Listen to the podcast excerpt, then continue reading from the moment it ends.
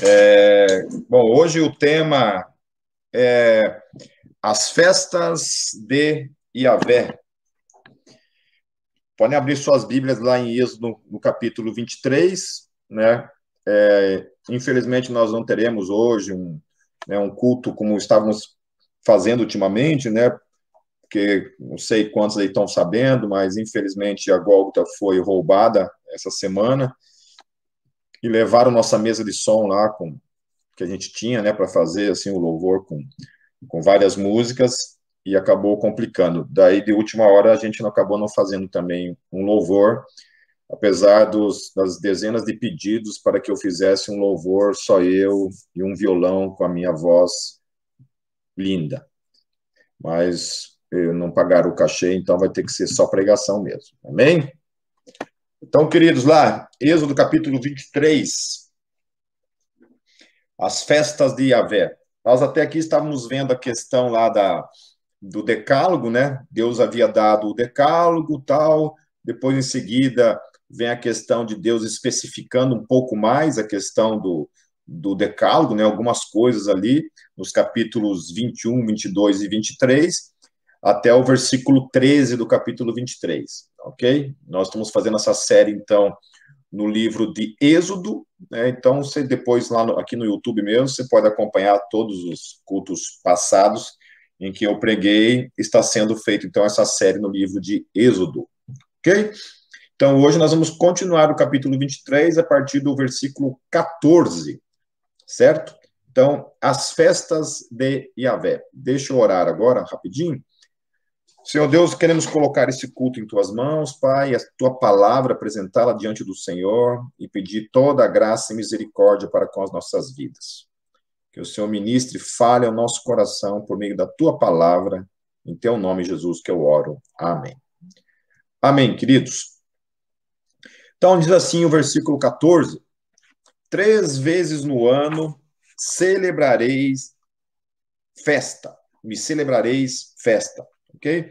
Então, Deus está colocando para eles assim, que eles deveriam, durante três vezes no ano, comemorar festas para ele, certo? Essas festas eram para quem? Para ele, certo? Eram festas celebradas para Deus, ok? Qual era o intuito destas festas? Essas festas tinham um intuito, trazer a memória, trazer a lembrança, trazer aquilo que havia sido feito na vida deles. Era essa a intenção destas festas. Deus sempre trabalha na, na palavra dele essa questão do lembrem-se, lembrem-se, lembrem-se, lembrem-se do que eu fiz, lembrem-se do que eu fiz, lembrem-se daquilo que eu fiz na vida de vocês. Talvez a razão que Deus tenha falado isso diversas vezes e deixado isso de modo claro, né? O próprio Senhor Jesus na ceia deixou isso para a gente, né? Façam isso em memória de mim, em memória de mim, até, até, até o grande dia. Façam isso em memória de mim, certo? Ou seja, era para lembrar, sempre estar lembrando do que? Do que ele havia feito, certo? E daquilo que ainda viria a acontecer, que seria, no caso, né, a parousia ou a segunda volta de Jesus, né, o grande juízo. Então, o tempo todo, a Bíblia está trazendo para a gente essa questão do lembrem-se. Então, essas festas, elas, elas tinham essa, esse intuito, né, esse propósito, o propósito de sempre trazer a memória, de sempre lembrarem daquilo que Deus havia feito na vida deles, ok? Então, tendo isso em mente, né, vamos também tentar aplicar isso na nossa própria vida, trazer isso para o nosso contexto, para o nosso dia a dia, para a nossa caminhada com Cristo. Então, diz assim no versículo 15. Primeira festa, então, que ele vai falar, né? A festa dos pães ázimos guardarás. Sete dias comerás pães ázimos, como te tem ordenado, ao tempo apontado no mês de Abib, porque nele saíste do Egito, e ninguém apareça vazio perante mim, ok? Então, assim, esse mês de Abib é o primeiro mês do calendário judaico, ou também chamado mês de Nissan, ok? É o primeiro mês no, no calendário judaico. No nosso é o janeiro, né?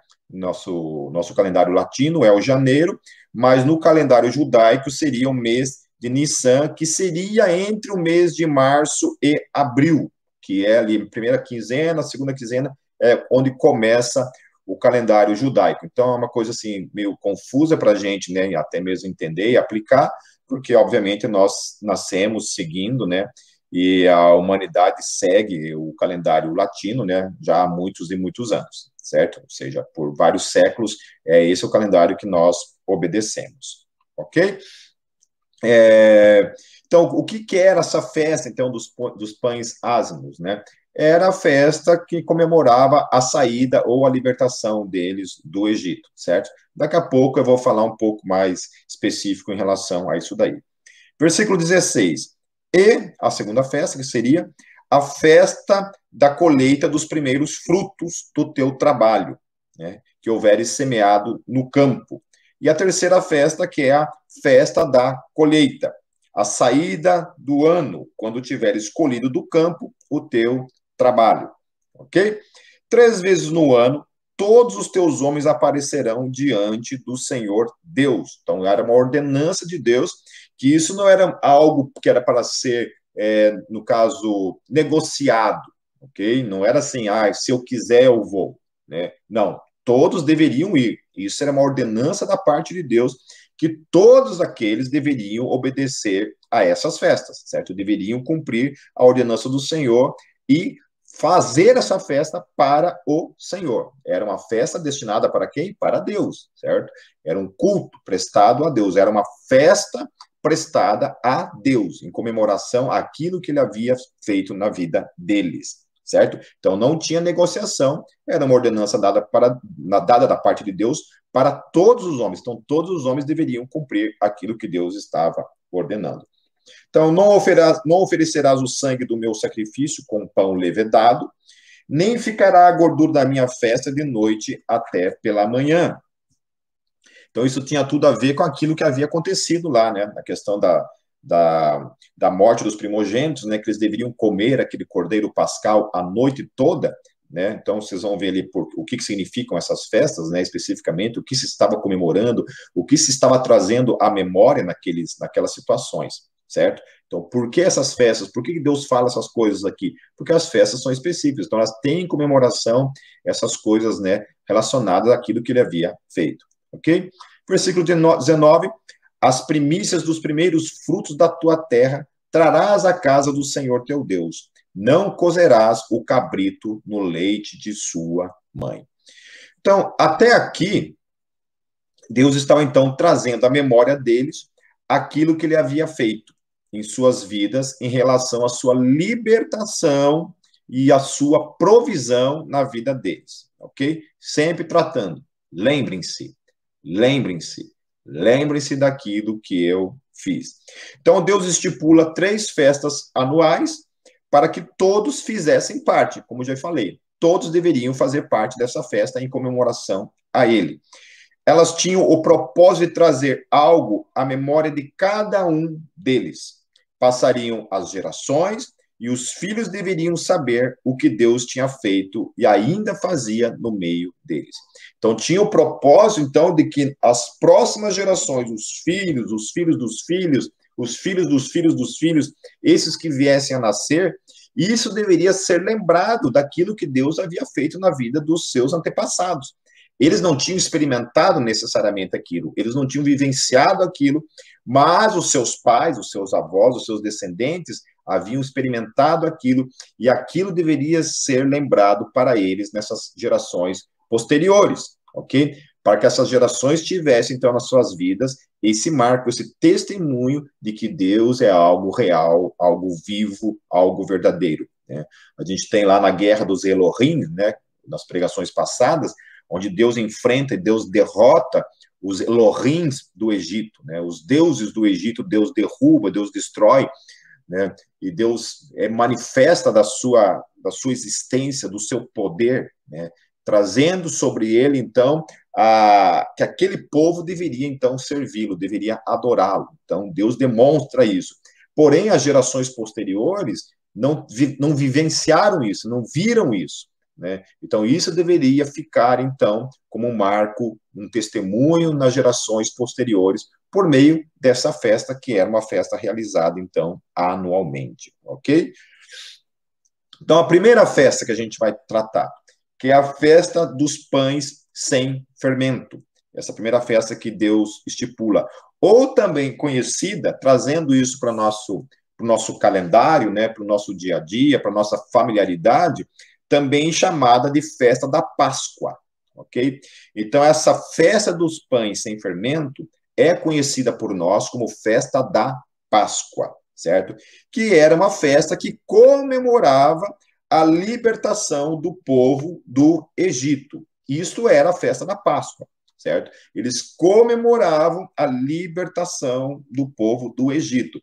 Para nós, remete ao quê? Remete à festa da Páscoa, aquilo que Jesus fez na cruz por cada um de nós, ou seja, nos libertando da vida velha, nos libertando desse suposto, né, Egito, né, é, de modo figurado, trazendo isso para as nossas vidas, trazendo isso então para o nosso contexto, certo? É, então, como era feita né, essa festa? Como era feita essa festa? É, no primeiro mês, certo? No primeiro, no primeiro mês, aos 14 dias do mês, ou seja, na metade do mês, certo? Do primeiro mês, é a Páscoa do Senhor. Esse que vai falar lá em. Desculpa, esqueci de, de falar o texto, né? Lá em Números 28, 16 a 25, vai especificar como é que era feita essa festa. Então, porém, no mês primeiro, aos 14 dias do mês, é a Páscoa do Senhor. E aos 15 dias do mês, do mesmo mês, haverá a festa. Sete dias se comerão pão, pães sem fermento, né? No primeiro dia haverá santa convocação. Nenhum trabalho servil fareis, mas oferecereis oferta queimada em holocausto ao Senhor. Dois novilhos e um carneiro, e sete cordeiros de um ano. Eles serão sem defeito, e a sua oferta de alimentos será de flor de farinha misturada com azeite. Oferecereis três décimas para um novilho e duas décimas para um carneiro. Para cada um dos sete cordeiros oferecereis uma décima, e um bode para expiação do pecado, para fazer expiação por vós. Estas coisas oferecereis, além do holocausto da manhã, que é o holocausto contínuo, Segundo este modo, cada dia oferecereis por sete dias o alimento da oferta queimada em cheiro suave ao Senhor. Além do holocausto contínuo, se oferecerá isto com a sua libação. E no sétimo dia tereis santa convocação, nenhum trabalho servil fareis. Então era uma festa feita né, com pães sem fermento, né, a Aninha está pedindo qual a relação né, dessa questão do, do pão sem fermento, né, com essa história toda. Por quê? Porque eles meio que tiveram que sair meio que às pressas, então eles não tinham tempo de esperar o pão fermentar, né, o pão crescer, eles tinham que sair meio que às pressas, então eles tinham que sair sem o pão tá com fermento. Eles tinham que fazer um pão sem fermento lá e sair daquele jeito mesmo, né? Isso, isso eu explico lá no, na, nas pregações passadas, lá com a questão lá do êxodo, lá, bem na questão lá da guerra dos Elohims, ou na pregação seguinte, ok? Então, isso tudo para trazer a memória como que tinha acontecido, né? Tudo isso tinha um propósito de trazer à memória essa questão de como tinha acontecido. Então, aqui relata toda essa questão sacrificial, né? Do que, que era feito, como era oferecido certo? Isso era a festa da Páscoa, então, remetendo aquilo que tinha acontecido na noite em que o, o anjo do Senhor, né, o anjo da morte, passou lá e levou todos os primogênitos, ok? Depois tem uma pregação muito massa também lá no YouTube, que você pode assistir também, em cima dessa questão do êxodo, que é a questão dos primogênitos de Yahvé, né, que vai também tratar essa questão da noite ali, que tudo aconteceu, né, tudo que envolve a questão dos primogênitos de Yahvé, que é uma coisa bem interessante, né. Então, Paulo fala que Jesus é a nossa Páscoa. Então, você pode abrir lá em 1 Coríntios, no capítulo 5, versos 6 a 3. Então, o próprio apóstolo Paulo vai pegar essa ideia da festa dos pães sem fermentos, né, que é a festa da Páscoa, é, e vai trazer isso para dentro do nosso contexto, né? Qual que é o, a implicação disso na nossa vida, né? Qual o significado disso na nossa vida? Nós cristãos, né? Que quando olhamos para essas, para essas festas, né? O, o que que isso se aplica na nossa vida nesse quesito, certo? Então, assim, É, lá, então, em 1 Coríntios, no capítulo 5, nos versos 6 a 13, diz assim: Não é boa a vossa jactância. Não sabeis que um pouco de fermento faz levedar toda a massa? Olha só, Paulo está remetendo a questão ali né, do que aconteceu lá, trazendo isso como simbolismo e aplicando isso na nossa vida. Alimpai-vos, pois, do fermento velho, para que sejais uma nova massa, assim como estáis sem fermento. Olha só, tratando a questão lá dos pães sem fermento. Porque Cristo, nossa Páscoa, foi sacrificado por nós. Então, Jesus é a nossa Páscoa, ok?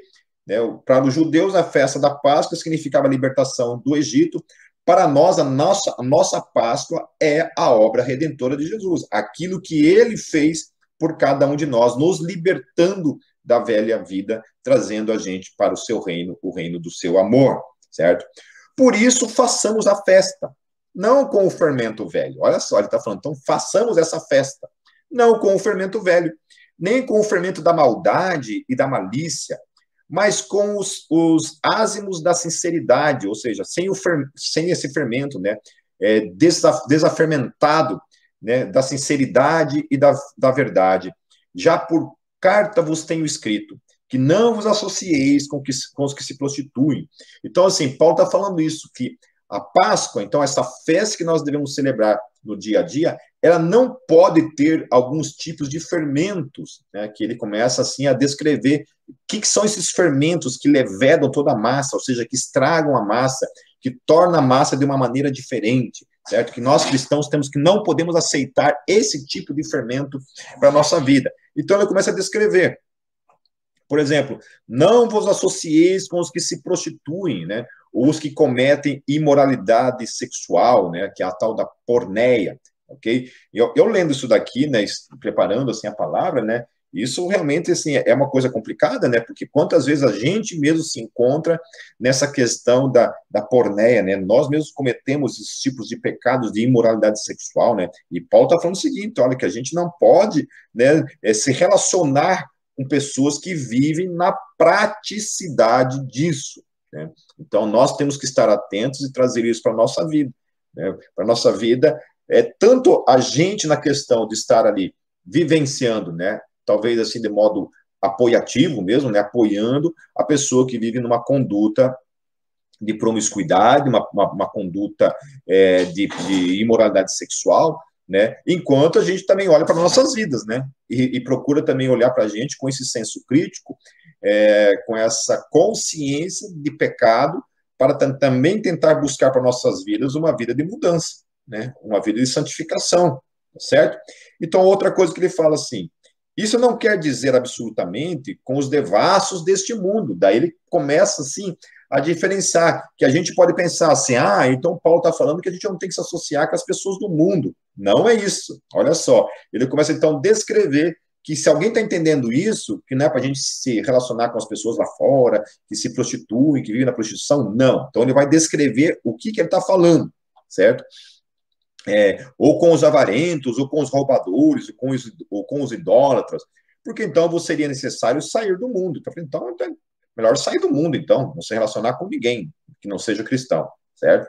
Mas agora vos escrevi que não vos associeis com aquele que, dizendo-se irmão, for devasso, ou avarento, ou idólatra, ou maldizente, maldizente. Esse negócio de maldizente aqui pega, né?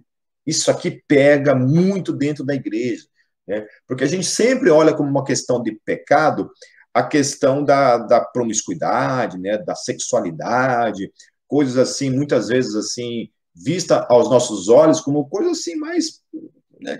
coisas piores, né, digamos assim, com pecados piores, né, com pecados maiores, né, é, que a gente faz, oh, né, a gente se assusta, né, isso nos causa maior escândalo nesse caso, certo? Porém, Paulo está falando também que a gente não deve também se relacionar, também procurar viver uma vida ali, né, conivente e apoiativa de alguma forma, com pessoas que são maldizentes. O que, que é um maldizente? Maldizente é aquela pessoa que vive a falar mal dos outros. Isso é um maldizente. Maldizente é alguém que vive falando mal dos outros. Dos outros quem? Do, dos irmãos em Cristo, certo? A sua vida é falar mal do irmão em Cristo, ok? Então, isso é um maldizente. A outra coisa que ele fala, beberrão, ou seja, disse cristão, chama-se de cristão, porém vive na prática da promiscuidade, é uma pessoa devassa, é uma pessoa avarenta, né? Vem de avareza, certo? Uma pessoa avarenta, é uma pessoa que muitas vezes é ladrã, né? É, é, rouba, certo? É, fala também é idólatra, ele está tratando o cara, se diz cristão, mas é idólatra, né? Porque então você acertar, daí fala outra coisa aqui, outra coisa aqui. É, maldizente, dele fala beberrão, né? O cara quer chegar na cachaça, beberrão, vive bebendo, bebendo, bebendo, bebendo. Paulo fala assim: olha, não você associeis com esse tipo de gente, que se diz cristão e está caminhando nesse tipo de vida, ok? Se diz cristão, mas está caminhando nesse tipo de vida. É, ou roubador, com o tal, olha, Paulo fala, nem ainda com mais. Nossa, radical. Né? Eu acho radical, tá certo? Porque eu mesmo já cometi esse tipo de erro, né? E, e sei lá, entende? Eu, eu, ao mesmo tempo, conheço muita gente que faz esse tipo de coisa e eu nunca me deixei de me associar a essas pessoas, de caminhar com pessoas que se dizem irmãos e cometem esse tipo de erro, né? A gente sempre procura olhar com isso com graça e tentar, de alguma forma, trazer o irmão para o arrependimento tal, né? Mas eu acho que isso aqui diz muito mais para mim e para você acerca de nós mesmos do que na questão de olhar para o outro, sabe? Eu, eu prefiro olhar para isso, para mim mesmo, olhar para que eu preciso mudar de vida, né, do que eu ficar procurando agora pessoas às quais eu não quero me associar, né, não quero caminhar mais com esses irmãos. Porque, primeira coisa, eu preciso resolver coisas em mim mesmo. Né? Eu preciso resolver coisas na minha própria vida, buscar viver uma santificação, né, primeiro em mim mesmo, certo? Eu buscar viver uma vida mais santa diante de Deus, fugindo de alguns pecados aqui que eu posso cometer, que eu posso errar, que eu posso falhar no meu dia a dia. Mas talvez o que Paulo está falando aqui está muito mais ligado a uma pessoa que insistentemente vive na prática disso tudo aqui. Tá certo? Vive, vive. É exortado, é chamado em amor, né? é ensinado, é falado, mas o cara insiste ficar nesse tipo de vida. Aí sim, eu acho que a gente tem que pegar a pessoa que vive assim, né? Pegar e falar, olha, querido, dá um tempo aí, né? Vai consertar a tua vida primeiro, né? Quando você consertar a tua vida primeiro, aí, né? Quem sabe a gente pode novamente caminhar juntos. Amém? Daí ele está falando assim, por que, que ele está falando isso, né? Que está ligando isso, então, as pessoas de dentro e não as pessoas de fora. Por quê? Porque tenho eu em julgar também os que estão de fora, não julgais vós os que estão dentro, mas Deus julga os que estão de fora. Tirai, pois, dentre vós a esse iníquo. Ou seja, é para afastar mesmo da comunhão. Né? Uma vez que o cara foi chamado, exortado, né, a atenção, tudo, o cara permanece nessa vida né, de fofoca, de maledicência, de idolatria, de promiscuidade e tudo mais, devemos afastar essa pessoa, então, do nosso meio tá certo? Então, assim, às vezes a gente, a gente se esquece né, de, desse tipo de, de texto que a Bíblia nos chama né, a atenção e nos exorta, né, exorta a nós mesmos. Né? Eu estava vendo uma entrevista de uma, de uma da Brooke Fraser, né, que, que é uma das vocalistas do, do Wilson, agora ela mudou de nome, não lembro mais o, o segundo nome dela, mas ela falando assim que nós nos esquecemos que Deus continua sendo tão santo quanto ele era no Antigo Testamento. Deus não diminuiu a sua, santidade, Deus não, não, negociou a sua santidade. Não é porque nós estamos por meio da graça, né, nós somos salvos por meio da graça, por meio da fé, porque nós estamos em Cristo, que a santidade de Deus foi mudada, foi transformada, que ele deixou de ser santo, que ele, que ele deixou de ser é que ele, é, ele hoje é menos santo do que ele era antes. Ele continua sendo santo. E a sua santidade tem que ser levada a séria por cada um de nós. Temos que olhar para a santidade de Deus com o mesmo temor que o Antigo Testamento, as pessoas olhavam, ou deveriam olhar, e muitas vezes não olharam e receberam a punição por causa disso. Porque muitas vezes, por causa da graça, a gente relaxa a questão da santidade, porque a gente entende que Deus nos, nos ama né, de modo incondicional, né? Porque a sua, por meio da sua graça, muitas vezes a gente pensa que a gente pode, às vezes, também abusar, né? O quanto for preciso, o quanto a gente quiser dessa questão da santidade de Deus. né? usando a graça como uma desculpa para a gente usar e abusar da santidade de Deus, como se Deus não fosse um Deus tão santo quanto ele era antigamente, e cuja santidade exige que nós caminhemos em santidade na sua presença. Amém? Eu falo isso não para vocês, falo isso para mim mesmo, né, para uma busca pessoal de tentar resgatar na minha vida né, e todos vocês que estão ouvindo nas suas vidas, resgatar o temor a Deus, o temor à sua santidade, o respeito, a reverência à sua santidade em nossas vidas. Amém. Portanto, antes que venha a segunda festa, era necessário correr a festa da salvação, que era a festa da Páscoa, né? a festa da libertação, a festa da santificação. Então, era necessário, primeiramente, fazer uma festa que comemorava o fato de agora eles serem santos, deles estarem santificados, deles estarem separados para Deus, deles terem sido libertos daquela vida, né? deles agora estarem salvos por meio da salvação que Yahvé trouxe na vida deles. Então, antes de tudo, se comemora a salvação, se comemora a saída daquela antiga vida, né? se comemora a nova vida que agora estamos vivendo em Cristo Jesus. Para então agora vir então a festa da colheita ou a festa do Pentecostes, né? Festa da colheita, depois veio esse chamado de festa do Pentecostes, né? É, desculpa, é, festa da colheita dos primeiros frutos do seu trabalho de semeadura, ou festa de Pentecostes, melhor dizendo, ok? Então, assim, o que, que era essa festa do, do?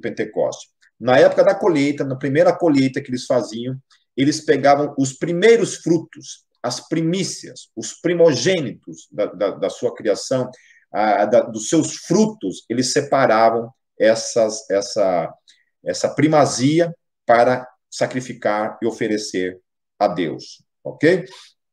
Também era, essa festa era chamada de festa das semanas, né? ou Dia das Primícias também era chamado. Né? O nome Pentecostes vem da língua grega e significa 50 dias depois, né? ou seja, 50 dias depois da Páscoa, era o Pentecostes, ok? É, portanto, né, quando acontecia, quando aconteceu o Pentecostes, né, até numa pregação minha lá na série em Atos dos Apóstolos, eu descrevo melhor essa questão né, do Pentecostes, o que, que aconteceu, o que, que havia lá. Mas Jesus havia ascendido aos céus dez dias antes daquele momento que foi lá em Atos 2, a festa do, dos Pentecostes, do Pentecostes, ok? Então, enquanto que a, a Páscoa era uma festa caseira, Pentecostes era uma celebração agrícola originalmente realizada no campo. Posteriormente, essa celebração foi levada para os lugares de culto, particularmente o Templo de Jerusalém, que é onde aconteceu tudo que a gente sabe lá em, em Atos 2. Ok? Então acontecia a festa de Pentecostes, né? O que, que isso remete a nós?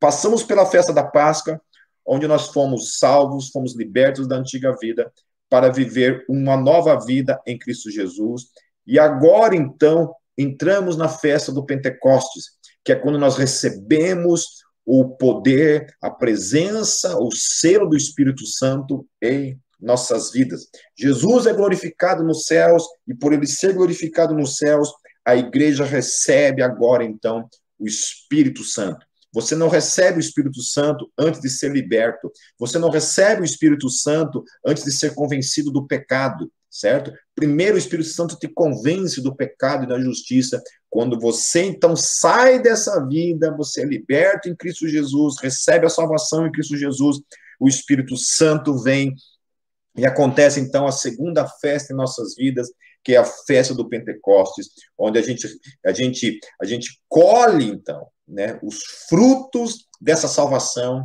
que é a presença do Espírito Santo, o fruto do Espírito manifesto em nossas vidas, uma nova vida em Cristo Jesus, essa primícia que é, então, o início de uma nova vida. Agora você vai experimentar as primícias dessa vida, e isso tudo vai glorificar a Deus. Então você começa a viver uma nova vida em Cristo Jesus. Olha que coisa linda, que coisa fantástica que é essas, esses simbolismos, essas festas trazidos para a nossa realidade diária como cristãos que somos. Amém, queridos? Então, entramos na segunda festa, que é a festa, então, do Pentecostes, ou festa da colheita dos primeiros frutos do seu trabalho de semeadura. Ok? O interessante na festa de Pentecostes, que isso não tem nada a ver com algo que nós plantamos, né? Tem algo a ver com o que Deus fez, com o que Jesus fez. É por aquilo que a, da, é por causa daquilo que ele fez que nós colhemos o Espírito Santo. Isso não tem nada a ver com a gente, tem a ver com ele. Então, nós somos os frutos daquilo que ele plantou. Ele plantou em nossas vidas e nós colhemos aquilo que ele plantou. Nós somos a sua colheita. Amém? Nós somos o trigo a qual Jesus está ceifando, colhendo para então para para si mesmo, certo? Amém, queridos. Terceira festa é a festa do encerramento da colheita, ou festa dos tabernáculos. Essa festa é uma festa bem interessante, porque o que acontecia? É, acontecia cinco dias né, após o dia da expiação, né, que acontecia lá anualmente, o dia da expiação, né, que era levado lá, todo o povo tinha que ir em Jerusalém, cada um levar lá o seu animal, e isso era oferecido lá né, no templo, lá no Santos dos Santos, né, o sumo sacerdote oferecia, né, esse sacrifício por todo o povo. Então, cinco dias depois que havia esse sacrifício, certo? Acontecia, então, essa festa das colheitas, certo? É, também chamado festa da, dos, dos, festa do taber, dos tabernáculos, né? O, é, aonde o que acontecia nessas, nessas festas? É, durante uma semana, o povo ficava morando dentro de uma cabana, de uma tenda, né, essa festa das tendas, ele era é, habitava dentro dessa tenda feita de, de, palmas, né, feita de ramos, certo? Uma coisa bem simples mesmo. Durante uma semana, eles ficavam dentro dessa festa, dessa, dessa tenda, né? E o que, que isso remetia, essa festa? Essa festa remetia, então, aos dias em que eles saíram do Egito e tiveram que viver no deserto daquela maneira, né? Tinham que habitar nesse tipo de tenda, né? Feita de modo ali é, rápido, né? Habitando ali, mas recebendo então a provisão de Deus. Quando essa festa era comemorada? Essa festa era a última colheita do ano. Né? A última colheita do ano, no último dia, eles faziam essa festa comemorando então a provisão de Deus na vida deles, né? Trazendo isso para nossa vida, para nossa vida, é, é essa questão trazida para nós em que nós habitamos então no Senhor. Hoje nós estamos em Cristo Jesus e nós estamos então colhendo os frutos dessa vida também em Cristo Jesus. Amém? Então, celebrando também, né, muito ligado à questão da Páscoa, né, celebrando a questão também da saída do Egito, da salvação, dessa providência diária que Deus traz sobre as nossas vidas, certo? Saindo um pouco agora dessa questão das, da, das festas, é, a partir de agora, então, Deus estava trazendo à memória essa questão, então, das festas, né, o que elas tipificavam, o que elas estavam representando, a memória que eles tinham que trazer. Agora, também Deus vai trazer à memória, mais uma vez, uma preocupação de Deus para com Israel, que é que eles deveriam lembrar-se, acima de tudo, Deus já tinha, já tinha falado no Decálogo, lá nos capítulos 21, 22 e 23, né, no começo, ele também relembra eles e agora, depois de falar dessas festas, Deus novamente vai falar para eles algo relacionado a algo que eles não podiam esquecer. Olha, vocês vão entrar, vocês vão caminhar, vocês têm um caminho para ser perseguido, para vocês percorrerem agora, e vocês não podem esquecer disso que eu vou falar para vocês agora. Então, lá vai, vai começar. Eis que eu envio um anjo diante de ti, para que te guarde pelo caminho e te leve ao lugar que te tenho preparado. Guarda-te diante dele e ouve a sua voz, e não provoqueis a ira, porque não perdoará a vossa rebeldia, porque o meu nome está nele.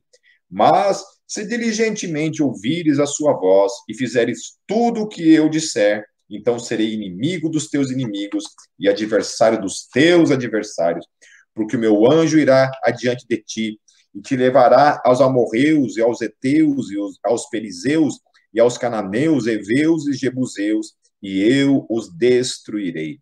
Não te inclinarás diante dos seus deuses, nem os servirás, nem farás conforme as suas obras. Antes os destruirás totalmente e quebrarás de todo as suas estátuas. E servireis ao Senhor vosso Deus, e abençoará o vosso pão e a vossa água, e eu tirarei do meio de vós as enfermidades. Não haverá mulher que aborte, nem estéril na tua terra. O número dos teus dias cumprirei, enviarei o meu terror adiante de, de ti, destruindo a todo o povo aonde entrares, e fareis que todos os teus inimigos te voltem as costas. Também enviarei vespões adiante de ti, que lancem fora os heveus, os cananeus, os heteus diante de ti. Não os lançarei fora de diante de ti um só ano, para que a terra não se torne deserto e as feras do campo não se multipliquem contra ti. Pouco a pouco os lançarei de diante de ti, até que sejas multiplicado e possuas a terra por herança. Eu porei os teus, ter, os teus termos desde o Mar Vermelho até o Mar dos Filisteus, e desde o deserto até ao rio, porque darei nas tuas mãos os moradores da terra, para que os lances fora de diante de ti. Não farás aliança alguma com eles ou com os seus deuses. Na tua terra não habitarão, para que não façam pecar contra ti, contra mim. Se servires aos seus deuses, certamente isso será um laço para ti.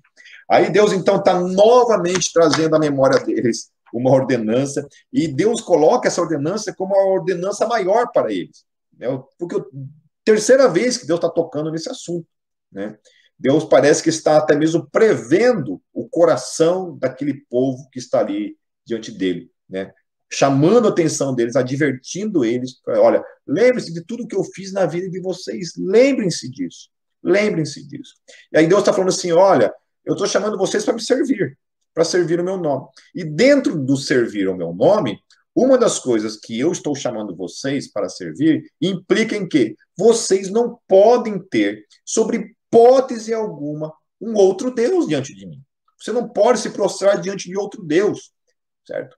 Somente eu sou Deus e somente a mim vocês devem servir, somente a mim vocês devem adorar, somente a mim vocês devem se prostrar, somente a mim, somente a mim, somente a mim. É isso que Deus está falando. Olha, eu vou fazer um monte de coisa na vida de vocês, vocês vão entrar nessas terras, né? Eu vou destruir os teus inimigos, eu vou à frente de vocês destruindo e dando essas terras para vocês.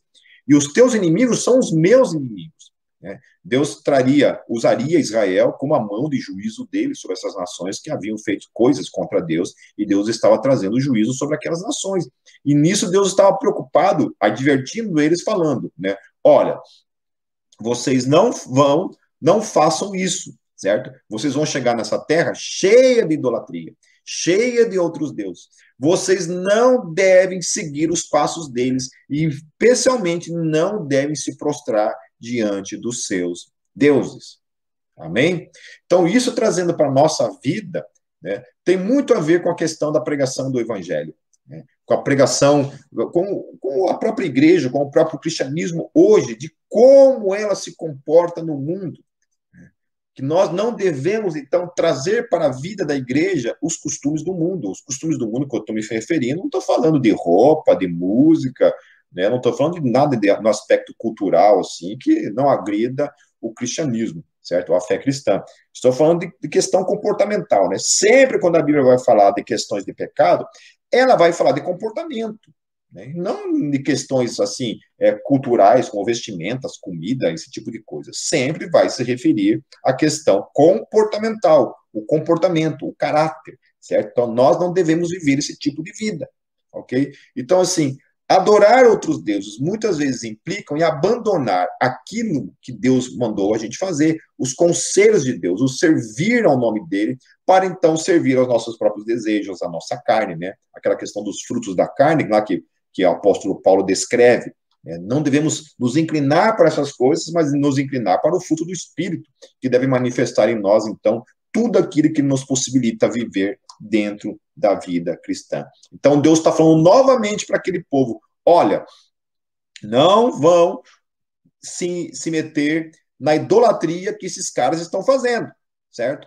Não se esqueçam disso. Não se esqueçam de tudo que eu fiz, que é justamente para vocês não se inclinarem para esses deuses. Vocês viram o que eu fiz lá no Egito. Vocês viram, viram que eu destruí todos aqueles, aqueles ídolos. Né? Que eu que eu manifestei o meu poder e a minha glória lá, que eu mantive vocês no deserto, né, os milagres que Deus havia feito neles até então, né, a provisão dele diária né, daqueles pães, daquela codorna, né, a proteção durante o dia com a sua nuvem, à noite, o direcionamento com aquela coluna de fogo.